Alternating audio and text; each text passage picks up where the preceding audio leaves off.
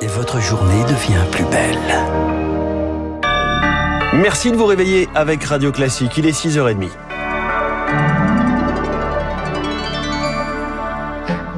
La matinale de Radio Classique avec François Geffrier. L'essentiel, Charles Bonner commence ce matin par un rythme de travail trop élevé à l'Assemblée nationale. Des séances qui se terminent parfois à 3 heures du matin, 5 à 6 jours par semaine, sans rentrer en circonscription.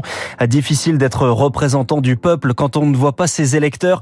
Alors la présidente de l'Assemblée nationale, Yael Braun-Pivet, convoque aujourd'hui les présidents de groupe pour discuter de l'organisation du travail et même peut-être une partie à distance, Lauriane Toulmont. Le malheur d'un député, c'est de ne pas avoir le don d'ubiquité. Rien qu'à l'Assemblée, impossible de siéger à la fois dans l'hémicycle et en commission. Il faut faire des sacrifices et tenir jusqu'au bout de la nuit. Ça altère les facultés à réfléchir correctement quand il est 2h du matin et que vous avez commencé la journée à 9h. Kevin Mauvieux, député RN. Quand vous êtes du lundi au vendredi ici et que vous êtes soit en commission soit en hémicycle, bah vous anticipez pas les textes qui viennent et au final vous arrivez en hémicycle, votez un texte, vous n'avez pas eu le temps de tout assimiler ou alors vous le faites, mais par contre vous arrivez dans un état de fatigue euh, lamentable. Plusieurs groupes proposent de sanctuariser les lundis et vendredis pour permettre aux députés de se rendre en circonscription.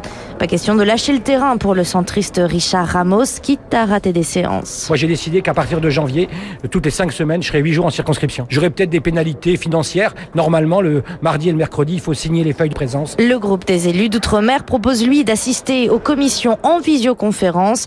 Une bonne idée, mais qui a ses limites, remarque le député Renaissance Sylvain Maillard. Le Covid nous a appris à faire de la visio. Il faut qu'on en discute parce qu'il y a des choses qui ne sont pas constitutionnelles. Par exemple, voter à distance, pour le moment, ce n'est pas possible. On n'a pas besoin d'heures de sommeil en plus, mais d'une nouvelle méthode, épingle le chef des socialistes Boris Vallot. Une promesse maintes fois faite par le gouvernement, mais toujours pas tenue. Ça a au moins le don d'abréger les débats interminables. Le 49-3 honni par les insoumis dont la mention de censure était rejetée hier soir. Le budget de la sécurité sociale est donc adopté. Le texte retourne au Sénat aujourd'hui. Le gouvernement perd un de ses membres. La ministre des collectivités territoriales, Caroline Cailleux, démissionne. En cause, sa déclaration de patrimoine jugée sous-évaluée. C'est sa collègue Dominique Faure, déjà chargée de la ruralité, qui la remplace. Après les manifestations contre les bassines, les retenues d'eau à Sainte-Soline, des condamnations. Cinq personnes jugées hier en leur absence à Niort. Elles écopent entre deux et trois mois de prison avec sursis, une interdiction de séjour de trois ans dans le département des Deux-Sèvres où sont menés les travaux de ce projet décrié par les écologistes. Ça n'est pas écologique, mais c'est nécessaire. La centrale à charbon de Saint-Avold a redémarré hier. Une production d'électricité bienvenue après l'avertissement de RTE, le gestionnaire du réseau, sur de possibles retards sur la reprise des centrales nucléaires. Et s'il devait y avoir des coupures d'électricité cet hiver, elles seraient décidées par RTE et c'est Enedis qui couperait le courant, qui appuierait sur l'interrupteur. Enedis, vous connaissez votre compteur Linky. Eh bien, la patronne d'Enedis est donc ce matin la star de l'écho à 7h15. Il est 6h33. Charles, les psychiatres de nouveau dans la rue. Deuxième mobilisation en six mois avec des rassemblements dès 11h devant le ministère de la Santé. Leurs demandes de moyens financiers et humains n'ont pas abouti, jugent les syndicats, avec 30% de postes vacants et une demande de soins qui augmente. Après le Covid, notamment le docteur Jean-Pierre Benoît du centre hospitalier de Saint-Denis nous alerte ce matin.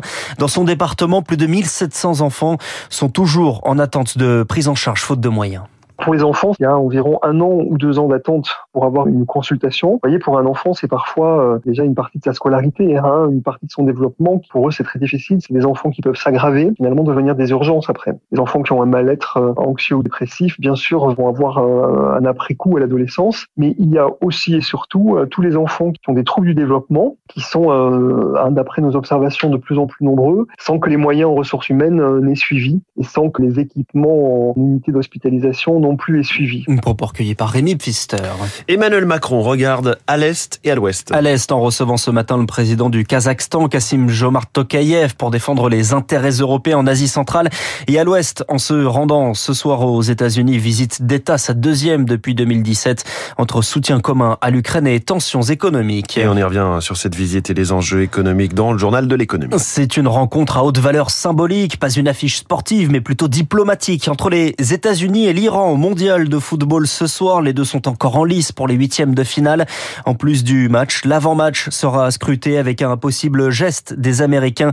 Jean-Baptiste Guégan est spécialiste en géopolitique du sport. On peut imaginer que cette équipe fasse quelque chose. On peut imaginer par exemple qu'ils vont se rapprocher de leurs homologues iraniens parce que ces derniers n'ont pas la possibilité de s'exprimer. Ça peut être éventuellement mettre le genou à terre, peut-être au moment des buts lever leur maillot, faire un signe particulier compréhensible. Ça va euh, faire hurler la FIFA parce que la FIFA rappelle que le foot est apolitique et euh, médiatiquement, ça permettra de faire parler de la révolte des femmes en Iran. Et puis si en plus de ça, les Iraniens l'emportent, on continuera de parler de la révolte des femmes en Iran. Si les Iraniens étaient éliminés là, on en parlerait beaucoup moins. Dupré. Soir, le soutien aux femmes iraniennes s'était inscrit sur le t-shirt d'un spectateur apparu sur la pelouse avec un drapeau LGBT hier lors de la victoire du Portugal 2-0 contre l'Uruguay. Le Portugal comme le Brésil qualifié pour les huitièmes de finale. Le réchauffement climatique modifie les paysages des Pyrénées. Deux glaciers de boum et du Portillon sont déclarés morts en 2022 après une année de record de température. Il reste donc sept glaciers dans la chaîne de montagne. Pour le moment, selon le glaciologue Pierre René. On sait que leur fin est inéluctable d'ici quelques décennies. Et 2022, euh, c'est un peu une accélération finalement de ce phénomène. C'est vraiment une modification des paysages de haute montagne au niveau des Pyrénées. Quand on regarde des clichés anciens, la haute montagne était habillée par l'existence d'un glacier, quelque chose de blanc, d'étincelant, qui euh, se transforme en un paysage complètement minéral, rocheux. Les glaciers sont en quelque sorte un petit peu des lanceurs d'alerte et ils rendent visible le réchauffement climatique. Pierre René, également président de l'association pyrénéenne de glaciologie moraine, interrogé par Azaïs Perronin. Et puis Olivier Nastil, chef du restaurant Chambard en Alsace, sacré meilleur chef de l'année par le Gauthier Millot. Et ce matin à 8h15, Guy Savoie en tête du classement La Liste pour la Monnaie de Paris, qui est le meilleur restaurant du monde pour la sixième année consécutive. Merci Charles Bonner, c'était votre journal de 6h30, les 6h36. On passe tout de suite à l'économie.